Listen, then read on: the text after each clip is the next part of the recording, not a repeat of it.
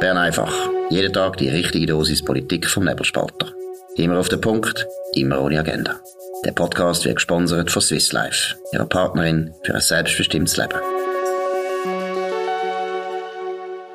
Ja, das ist die Ausgabe vom 9. Januar 2023 und ihr hört es an dieser Jahreszahl an. Das ist das erste echte Live Bern einfach von dem Jahr mit dem Dominik Feusi und dem Markus So. Wir freuen uns, wieder da zu sein und jeden Tag um 5 Uhr äh, Politik in Bern ein bisschen unter die Lupe zu nehmen, zu besprechen, zu loben oder zu kritisieren, immer einordnen.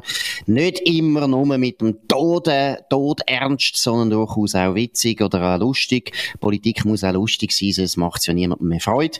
In dem Sinn, herzlich willkommen wieder, dass ihr alle wieder da sind und wir freuen uns jedes Mal, wenn ihr zuhört und vor allem auch, wenn ihr uns Feedback gebt, sagt, was haben wir vergessen, was sollten wir anders bringen und so weiter. Wir können auch Fragen beantworten, etwas, was wir in diesem Jahr ein bisschen stärker wollen betonen wenn ihr eine Frage habt oder auch eine Kritik oder eben auch eine Zustimmung, schickt uns einfach ein E-Mail und wir gehen auf das ein in der Sendung, aber ihr müsst uns natürlich das rechtzeitig schicken. Wir können nicht irgendwie drei Sekunden vor äh, Ausstrahlung noch reagieren, das ist ja klar.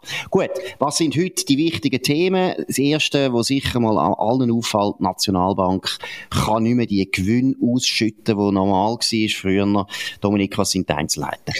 Ja, Nationalbank macht nach der ersten, noch provisorischen ähm, äh, Rechnung einen Verlust von 132 Milliarden Franken. Wir hätten ja auch eben auf Feedback von der Nationalbank gehofft, und zwar eben auf die E-Mail-Adresse, wo man noch muss sagen, redaktion at nebelspalter.ch, hat die Nationalbank auch können etwas überweisen.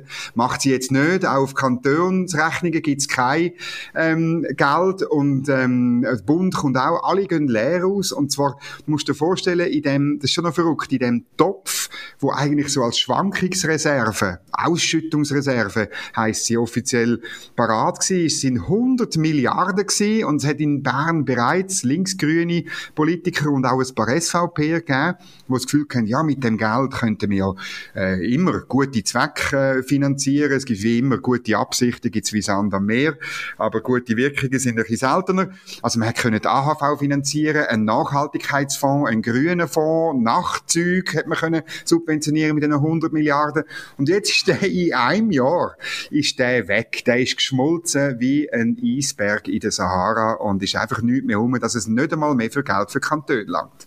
Gut, und das ist natürlich für die meisten Kantone absolute, ja, kann man schon sagen, Katastrophe. Ja. Also sicher eine böse Überraschung. Und du hast ja eine gute Geschichte gemacht, die gezeigt hat, welche Kantone sich vorbereitet haben und welche eben völlig geschlampt haben. Um was geht's da? Ja, also eben, eine böse Überraschung ist eben, ist eigentlich nicht, weil seit dem Sommer weiss man, dass äh, die Lage so schwierig ist mit dem riesigen, mit der, muss ich sagen, mit der, mit der riesigen Bilanz. Das, das bedeutet auch riesige Risiken. Jeder, der mal irgendwie etwas von einer Bilanz gehört hat, weiß das. Und seit dem Sommer hat der Thomas Jordan bei den Kantonen, auch bei einem Auftritt bei den Finanzdirektoren gewarnt und gesagt, schaut, ihr dürfen nicht rechnen damit. Und das Interessante ist, ähm, welche Kantone ähm, dann gesagt haben, das, was ein guter Finanzminister macht, Finanzdirektor in den Kantonen, nämlich vorsichtig budgetieren. Und es sind von 26 Kantonen nur vier, haben gesagt, okay, wenn das so ist und möglicherweise nichts kommt, dann dürfen wir im Budget 2023 nichts reintun von der Nationalbank. Das haben nur vier gemacht, nämlich Freiburg. Warte schnell, warte, ich muss noch schnell, muss schnell noch ankündigen, das ist jetzt Goldliste, Goldliste, hören zu, das sind die einzigen vier Kantone, die noch dürfen verdwenen Genau. Also ist einerseits ähm, der Kanton Fribourg, das ist ein Mitte-Finanzdirektor, äh, ich bin nicht mehr sicher, Jean-Paul oder Jean-Pierre Sicken heißt der Held dort.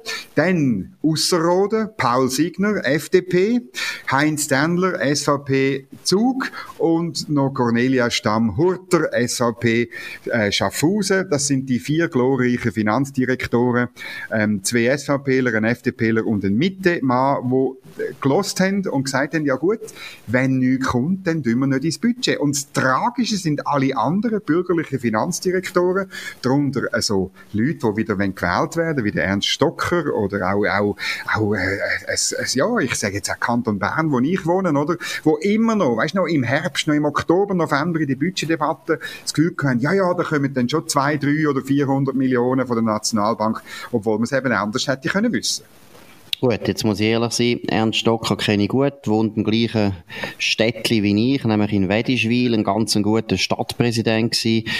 Aber eine grosse Enttäuschung, dass äh, er als Finanzdirektor erstens meiner Meinung nach grundsätzlich einfach die Steuern in Zürich nicht besser gemacht hat. Zürich verliert sehr viele gute Steuerzahler schon länger. Ah, vor allem Kanton Zug, Kanton Schweiz, jetzt aber auch sogar Kanton Thurgau wird immer verreckter. Es ist äh, meiner Meinung nach keine gute Bilanz, die der Ernst Stocker hat. Und jetzt finde ich, das ist jetzt wirklich noch ein Tüpfchen auf mich, dass er auch da eigentlich bös überrascht wird. Das sollte nicht sein. Und es ist wirklich, man muss es jetzt einfach noch einmal aussprechen. Ich meine, von 26 Kantonen, von 26 Finanzdirektoren haben nur vier ein Fünfer oder ein Fünferhalber oder ein Sechser gemacht und der Rest ist ein Dreier, ein Zweier und ein Einer. Es sind alles Leute, die man nicht darf definitiv befördern. Eigentlich sollte man die alle abwählen. Es geht nicht, dass die Bürgerlichen die Finanzen nicht im Griff haben. Wenn etwas die Bürgerlichen sollte auszeichnen, dann ist es das. Ja, das macht eben nicht gute Launen im Hinblick auf weitere finanzpolitische Herausforderungen, insbesondere auch das Bundesbudget, die neue Finanzministerin Ministerin Karin Keller-Sutter wird mit dem Rotstift durch das Budget müssen gehen. Und wenn sie nicht ein, so ein eine minimale Unité de Doktrin hat auf der bürgerlichen Seite, was man mit den Finanzen muss machen, wie man mit dem Geld muss umgehen, dann wird das sehr schwierig für sie auch als Bundesrätin. Finanzpolitik braucht eine gewisse Härte, eine gewisse Klarheit, einen gewissen Kompass, was nötig ist. Und die Geschichte über die Nationalbank-Auszahlungen ähm, und wie die Bürgerlichen da trotzdem gehofft und budgetiert haben, die macht nicht viel äh, Lust auf mehr. Absolut nicht. Und eben, wie gesagt, man muss es einfach wieder betonen. Also, dass die Linken das nicht können, da sind wir uns eigentlich gewöhnt, aber dass die Bürgerlichen das auch nicht können, zeigt einfach die, ja, man muss auch ein bisschen sagen, die Verwahrlosung, die Einzug gehalten hat, seit das Nullzinsregime geherrscht hat, oder? Das Geld ist einfach plötzlich gratis in jeder Beziehung und auch die Finanzdirektoren und auch Politiker sowieso haben sich völlig an das gewöhnt und haben einfach gefunden, ja, ja, wir kommen immer Geld über und es spielt gar keine Rolle mehr. Also in dem Sinn ist es auch gut, dass das vorbei ist, muss man also sagen. Eigentlich, also, niemand hat Freude, in die Nationalbank äh, so grossen Verlust macht, wobei das ist Buchverlust, also muss man auch sehen. Also alle ja. Leute, die Aktien haben, haben jetzt Buchverlust. Das ist nicht so etwas Schlimmes und die Nationalbank muss ja das Zeug nicht sofort verkaufen. Im Gegenteil, ich kann ja das noch lang 100 Jahre haben oder so, spielt keine Rolle. Nein, aber trotzdem, es zeigt einfach, es ist gut, dass jetzt der Realitätsschock erfolgt ist. Vielleicht ein Realitätsschock auch für die Schweizer Diplomatie ist jetzt äh, im Gang. Seit, äh, seit dem 1. Januar sind wir leider, muss ich sagen, Mitglied im Sicherheitsrat und unsere Vertreterin dort, Diplomatin Pascal Beriswil, wo man schon immer ein bisschen Skepsis gehabt hat, ob die das überhaupt kann oder ob sie eben eigentlich einfach ihre, ihre eigenen Vorlieben dort vertritt. Ja, Pascal Beriswil macht auch nicht richtig Freude. Dominik, was ist da passiert? Ja, es war ihr erster Auftritt gewesen, äh, am letzten Donnerstag, die Sonntagszeitung, der Rico Bandle hat das aufgebracht. Ähm, und ähm, man schaut natürlich an, man ist das erste Mal als neutrales Land in dem Sicherheitsrat und es ist um eine Dringlichkeitssitzung gegangen, einberufen von Russen und von den Arabern, weil ähm, der israelische Sicherheitsminister Itamar Ben-Gvir ist äh, demonstrativ auf dem Tempelberg ähm, irgendwie da rumlaufen und so. Und und das ist ein Tempelberg ist bekanntlich ein Hotspot, weil er gleichzeitig heilig ist für Muslim, Juden und für Christen schreibt Rico Bandli, da bin ich mir ehrlich gesagt aber nicht ganz sicher. Aber ja, gut. Einfach so ein bisschen, es ist dort einfach kompliziert, Situation. Und äh, es gibt dann, hat die Ansprache gegeben, oder? Jedes Land im Sicherheitsrat kommt dann das Wort über und sagt etwas. Pascal Beriswil redet zweieinhalb Minuten.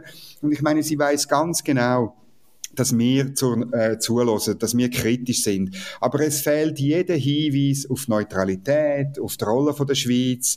Ähm, sie tut auch überhaupt nicht Distanz markieren zu denen, die aus dem 13-minütigen Besuch von einem israelischen Minister jetzt eine Sicherheitsratsdringlichkeitssitzung äh, einberufen, sondern sie macht einfach im Spiel mit. Äh, sie, sie tut das so, wie wenn so ein Besuch ganz schlimm könnte sein und schlimme Folgen könnte haben. Das bedeutet auch, dass sie eben beeindruckt ist, letztlich vom vom, äh, von der palästinensischen Propaganda und äh, es ist einfach, es, man sieht die ganze Problematik von der Schweiz in dem Sicherheitsrat in den zweieinhalb Minuten und da muss man auch noch sagen, der Diplomat, der hinter ihr hockt, der weiß nicht recht, wie man eine Krawatte anlegt. Bitte im EDA Diplomaten ausbilden. Der Krawattenknopf gehört ganz auf an, an Hempelknopf und nicht so halb unten wie ein Sandler irgendwie, wo irgendwo unter einer Brücke schlaft. Punkt. Hm, das finde ich jetzt fast das Schlimmste. nicht einmal, nein, nicht einmal richtig anlegen können sie sich. Also ich meine, es, es langt ja, dass, dass links sind, aber nein, Krawatte können sie nicht richtig anlegen. Nein, Pascal Beriswald, äh, Beriswald, Beriswil, Entschuldigung, ist äh, in dem Sinne auch ein tragischer Fall, aber nicht ein tragischer Fall für sie, sondern ein tragischer Fall, muss man sagen, für den Bundesrat Ignazio Cassis ich meine, er hat sie ja wegbefördert. Er hat ja gewusst, warum er sie äh, eigentlich entlohnt hat. Ich meine, sie ist zuständig für die Beziehungen zu Europa. Sie hat die bilateralen Verhandlungen sollen führen. Sie ist abgelöst worden, weil der Gassis gemerkt hat, sie kann das nicht.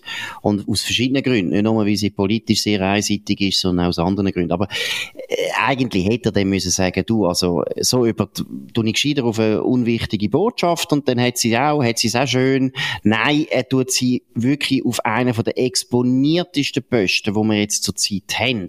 Und man hat gewusst, dass wir wahrscheinlich bald einmal im Sicherheitsrat hocken. Und ja. es ist meiner Meinung nach ein un unglaubliche Fehlleistung vom Ignazio Cassis, dass er Pascal Beriswil auf New York da hat. Und äh, ja, jetzt ist die erste Auftritt gewesen und eigentlich schon so rausgekommen, wie man es müssen befürchten, dass sie nämlich äh, die Neutralität nicht rausstreicht. Zweitens, äh, ich meine, es ist ja ein grusiges Spiel von den Russen und von den arabischen Regime, alles, alles absolute Diktaturen. Die Russen sind eine Diktatur, die arabischen Regimes sind alle Diktaturen.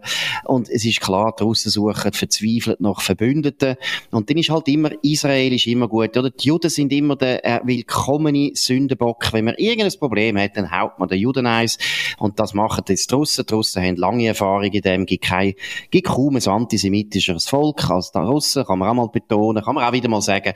Und dass da äh, Pascal Beriswil nicht eine gewisse Distanz lässt erblicken, ist peinlich, für das man muss sich schämen. Man muss sich schämen, dass man Schweizer ist und so vertreten wird in New York. Man muss sich auch schämen, dass die anti-israelische Politik, die so stark verbreitet ist im EDA und wo der Ignazio Cassis wirklich mutig und dezidiert gefunden nein, wir wollen jetzt wieder ausgewogen sein und das pro-palästinensische Gedudeldudel hört jetzt endlich auf. Für das hat er sehr viel Widerstand bekommen im EDA, weil das EDA, man muss es einfach sagen, das ist eine Hochburg von der Anti-Israel-Lobby in dem Land.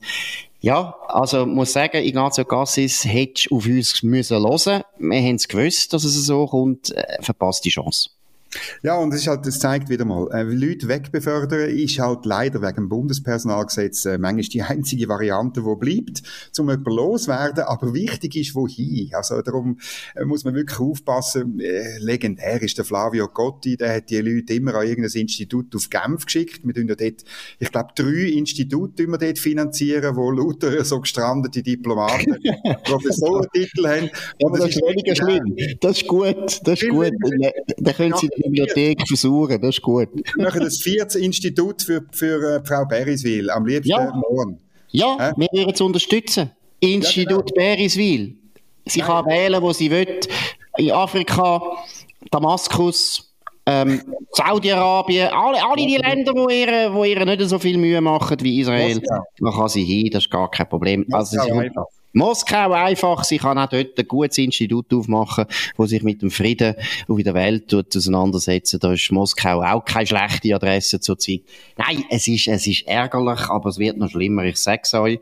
Wir sagen es euch, es wird noch viel schlimmer und könnt gut schauen, weil unsere Medien, Frau will natürlich nicht beobachten. Es ist kein Zufall, dass der Rico Bandle, einer der besten Journalisten überhaupt in der Schweiz, das aufgebracht hat. Gar kein Zufall. Alle anderen Medien haben gar nicht viel gesagt zu dem. Gut, haben wir noch ein anderes Thema. Auch eine interessante Geschichte aus der Sonntagszeitung Rot-Grün. Dominik. Ja, also es ist ja schön, wenn dort die Arbeit gemacht wird, wo der Nebelspalter eigentlich äh, zwar behauptet, aber dazu kommt, nämlich, dass Grüne und SP eieiige Zwilling sind, dass sie eben die ganze Zeit ähm, äh, übereinstimmen äh, und, und dass sie gleich geschlossen sind, wie eigentlich, wie wenn sie eine Partei wären. Das ist großartig. Das, wer im Bundeshaus unterwegs ist und die Schweizer Politik verfolgt, der hat das schon lange gewusst. Jetzt haben wir noch den Beweis von Journalisten, die sonst eigentlich andere Ansichten haben. In 94,3 Prozent kann sie nachliefern. Die haben es ganz genau ausgerechnet und das ist großartig. Ja, das ist erstens großartig und zweitens muss ich sagen, 94,3 hätte nicht einmal ich gedacht, dass es so hoch ist. Nein, es ist wirklich wahnsinnig hoch und es ist interessant, dass das einem Wähler offensichtlich entweder nicht auffällt oder es ist ihm gleich. Und ich muss jetzt ganz ehrlich sagen, ich meine es jetzt ohne jede Polemik, äh, was gibt denn eigentlich der Wahlentscheid oder der Wahlaus der Ausschlag, der Ausschlag, was man denn wählt? Man ist ein linker Wähler offensichtlich und einmal wählt man die Grünen, dann wieder die SP. Inhaltlich ist das Hans wie Heiri. Warum wählen gewisse Leute Grün und warum wählen sie SP? Dominik, hast du deine Vermutung? Ja, es gibt eigentlich, bei der Wählerforschung gibt es immer zwei Thesen. Das eine ist so ein bisschen Milieu-These und sagt, dort, wo du sozialisiert bist, dort wählst du, du wechselst eigentlich nicht. Das sind die eben, die nicht wechseln. Und dann gibt's die anderen, die zwischen Rot-Grün hin und her wechseln. Und dort äh, greift die Themenkonjunktur ähm. Also 2019 ist klar Klima im Vordergrund gewesen. Darum haben die Grünen gewonnen auf Kosten von der SP. Es hat zwar so Auguren gegeben, die behauptet haben, irgendwie die Grünen hätten auch auf, aufgrund von der Mitte gewonnen, aber das ist bis heute nicht wirklich erhärtet worden, sondern es ist wirklich, es ist am Schluss im, im gleichen linksgrünen Lager tut man sich je nachdem, ob man sehr stark sozialisiert ist, dann bleibt man dort, wo er ist, oder je nach Themenkonjunktur orientieren. Ich glaube, so läuft's. Aber es ist noch interessant. Ich meine, die Leute, die sich eben nach dem Thema richten, bei denen muss man sagen, die, die, also sie machen nicht einen Fehler, das spielt gar keine Rolle, aber es ist, ja, genau. die, die, die, die, die irren sich in dem Sinn, weil sie meinen, wenn ich grün wähle, dann wird die SP grüner, aber die SP ist ja schon grün. Also die, genau. die kann gar nicht mehr grüner werden, das geht gar nicht. Das bringt in dem nichts, oder? Also, aber die andere Milieuthese finde ich eigentlich für mich ist eigentlich viel äh, glaubwürdiger bei dem Phänomen. Ich glaube wirklich, dass Grün, das sind ein bisschen Leute, die ja, ich glaube, das ist sehr stark akademisches Milieu, das ist sehr stark urbanes Milieu und das sind alles ein bisschen Leute, wo, wo sich darauf etwas darauf einbilden, dass sie eben nicht mehr sozialistisch sind oder äh, sozialdemokratisch. Das stinkt ein bisschen nach Vergangenheit und Grün wirkt da ein bisschen hipper, ein bisschen moderner. Da habe ich das Gefühl, das ist der, der Milieuunterschied, der da eine Rolle spielt. Aber es ist wirklich, es ist der Unterschied zwischen dem Budget und einfach dem normalen Programm von Mikro. genau. Und ähm, es ist, hat natürlich schon auch mit dem zu tun, in der SP hast du immer noch, gerade auf dem Land zum Beispiel, hast du Land-SP-Parteien, wo irgendwelche Gemeinderäte sind, Verantwortung übernehmen fürs große Ganze. Und, und das hast du bei den Grünen jetzt zum Beispiel im Kanton Bern eigentlich nicht. Du hast ja keine Grüne im Emmental, wo sich irgendwie darum kümmern, dass die Abwasserversorgung funktioniert. Und, und ähm, das sind dann wahrscheinlich äh, die 5,7 Prozent, die eben anders denken denken. Absolut. Gut, man muss sagen, oder, es ist jetzt bei den Bürgerlichen nicht mehr der Fall. Das ist ja auch rausgekommen. Das ist auch eine interessante Zahl, dass die SVP und die FDP, habe ich es richtig im Kopf, 40 Prozent nicht miteinander stimmen. Genau. Und das ist genau, also viel weniger, oder? Die Medien ja genau ähm, die These viel mehr bringen, nämlich dass, dass irgendwie die FDP will sie jetzt unter dem Thierry Burkhardt ein bisschen mehr, also ein halbes Mühe mehr rechts ist, sieht die FDP nur noch der Rockzipfel von der SVP oder die These, die wird das Jahr sicher wieder gebracht werden und der Thierry Burkhardt wird in jedem Interview müssen sich von der SVP distanzieren, oder? Weil sonst wird der Kast von irgendwelchen Journalisten. Wir hoffen, dass er es nicht macht, weil es bringt nichts, sich zu distanzieren von jemandem, wo man 40 Prozent nicht übereinstimmt. Aber äh, die These wird gespielt und jetzt ist einmal die Ausnahme gewesen, der Sonntagszeitung. Darum genau. oben der Mischa Abbey und der Adrian Schmid, wo 94,3 Prozent. Das ist ein grossartiger, schon fast ein kommunistischer Wert. Absolut. Also es zeigt einfach, der Bürgerblock, der Bürgerblocker ist ein Fata Morgana, der gibt's nämlich nicht. Das sogenannte angeblich formell äh, bürgerliche Parlament ist schon lange nicht mehr ein bürgerliches Parlament. Die stimmen sehr häufig anders. Ich meine, die Mitte haben wir jetzt da noch nicht mal drin, CVMP, die ist dann noch viel krasser. Und äh, nein, es gibt einen Block und der heißt Links-Grün und das ist ein Block, wo wirklich äh, praktisch äh, ja wie soll ich denn sagen, fast äh, marxistisch-leninistisch immer eine Einheit bildet, also furchtbar, teilweise auch recht dogmatisch. Aber Das ist ein Block, der in der Schweiz gibt und das ist immerhin 30 Prozent. Das ist ein grosser Block und der hat einen grossen Einfluss. Gut, das ist es von Bern einfach an dem 9. Januar 2023, äh, Entschuldigung. Äh, das ist der am schnellsten wachsende bürgerliche, liberale Podcast von dem Land. Auch 2023 werden wir noch so weitere Höhenflüge ansetzen. Ich meine, es ist ein Wahljahr, ein wichtiges Jahr für die ganze Schweiz, wird etwas entschieden. Wir werden das begleiten, wir machen das gern. Wir tun äh, gerne euch informieren und auch teilweise äh, euch, ja, wir ab und zu auch belehren, aber nicht nur. Tun ab und zu auch Selbstkritik üben, wenn es ums Baselbiet geht, auf jeden Fall. Das ist es gewesen. Ihr könnt uns abonnieren auf nebelspalter.ch, auf Spotify und auf Apple Podcast. Tönt uns weiterempfehlen, tönt uns, äh, tönt davon reden, tönt uns vor allem mit guten Sternen bewerten, das würde uns sehr freuen. Wir hören uns wieder morgen zur gleichen Zeit auf dem gleichen Kanal. Wir wünschen einen schönen Abend. Das war Bern einfach, immer auf den Punkt, immer ohne Agenda. Gesponsert von Swiss Life, ihrer Partnerin für ein selbstbestimmtes Leben.